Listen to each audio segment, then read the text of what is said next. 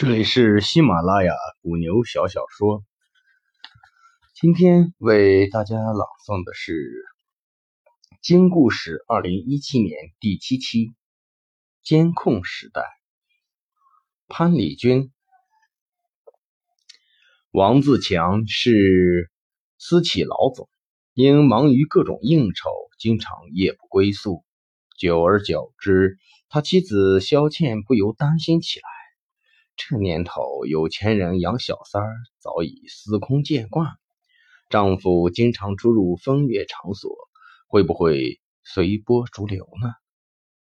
萧倩有自己的事业，无特殊情况一般不去丈夫的公司，也从不过问丈夫生意上的事儿。现在为了弄清丈夫的动向，她决心从他的办公室入手。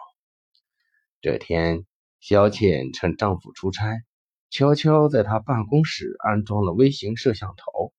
有了这玩意儿，只要打开手机上的远程监控软件，便可二十四小时实时监控了。几天以后，王自强出差回来了，并没有回家。肖倩给他打电话，他说要处理生意上的事儿，晚上可能回不去了。肖倩纳闷了，什么事儿这么重要，非得连夜做？因为有心事儿，他躺在床上辗转反侧，都深夜一点了还没有睡着。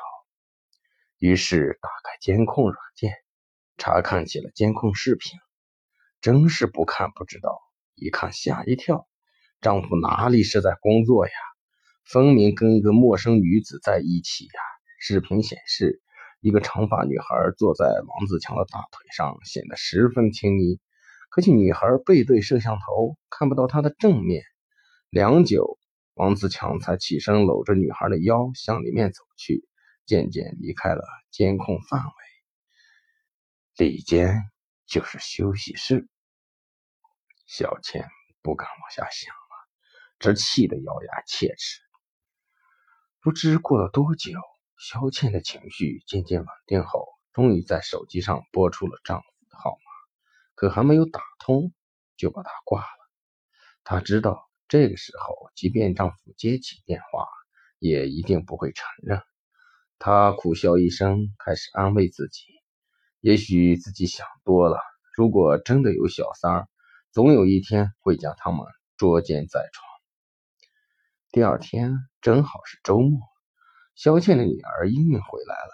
英英在当地读大学，每逢周末都会回家。吃晚饭时，小倩想把自己的发现告诉女儿，可最终还是忍住了。她不想让女儿为自己担心。吃完饭，小英英说：“妈，您今天为女儿烧了这么多菜，够累的，就让女儿替您收拾吧。”接着，她把锅碗瓢盆都洗了，还把厨房收拾得干干净净。末了，又说：“妈。”我难得帮您做家务，您歇着吧，我顺便把卧室也打扫一下。说着走进了卧室，突然英英大叫了起来：“啊，您快进来！”小倩不知道发生了什么事儿，忙跑了进去。只见女儿站在椅子上，一手拿着鸡毛掸，一手指着窗户的一角，疑惑地问：“妈，您看那是什么？”摄像头。小倩脱口而出。你是怎么发现的？莹莹说见到窗帘角上有灰尘，想用鸡毛掸给弄了干净。说着，他又惊讶地问：“妈，您卧室里怎么会有摄像头呢？有人要偷拍您的隐私？”萧倩走近看了看，确定是摄像头后，故作淡定地说：“我知道了，肯定是你爸想监视我。他不是经常不在家吗？怕你妈偷汉子呗。”莹莹一听，扑哧一声笑了出来，然后灵机一动说：“有了，啊，既然爸爸这么不信任您，那么我们就来个将计就计，吓唬吓唬他，怎么样？”监控一响起，监肖倩一想起监控里发现的事儿，就感觉憋了一肚子火，正愁火气没处发泄呢。听女儿这么一说，顿时来劲儿了，附和着说：“那好，我们就吓吓他，看他还敢不敢养小三儿？什么养小三儿？”英英诧异的看着妈妈，肖倩这才意识到自己说漏了嘴。便赶紧改口说：“我是说，看你爸爸还敢不敢不回家。”英英这才呵呵笑。接着，肖倩和女儿商量了一番，决定让她的弟弟肖瑞来扮演情人。到时丈夫看到偷情的视频，总能让他气得直跺脚。第二天，肖倩见丈夫晚上不回家，便给弟弟打了个电话，如此这般的说了一番后，开始实施自己的计划。晚上十点多时，肖睿来了。英英若不是去了同学家见了舅舅的造型，定然笑岔气。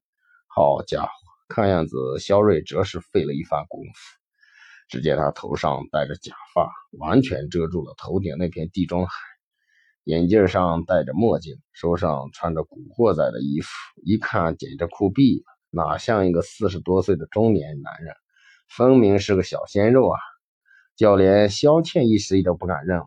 不一会儿，游戏开始了，两人假装搂搂抱抱的，款款的走进房间，然后砰的一声，洒脱的关了房门，紧接着扭浪电灯，肖倩脱下外套，像只温顺的绵羊扑进了肖睿的怀里。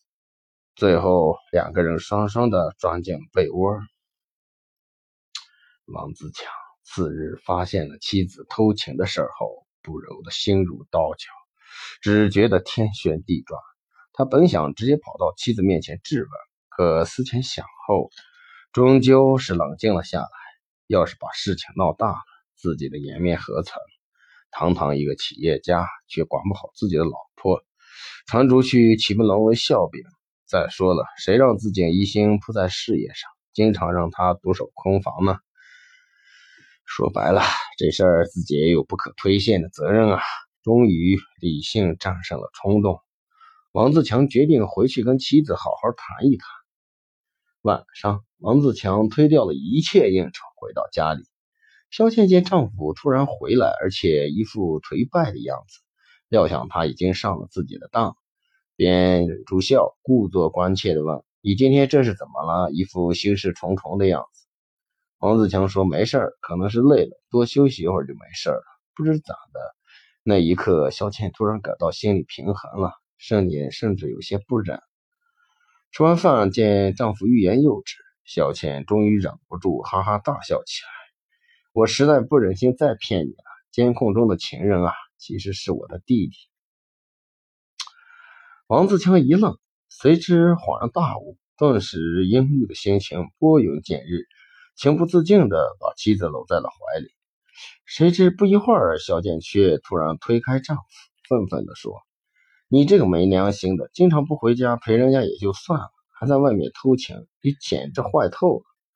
眼泪如决堤的洪水，再也控制不住自己的情绪。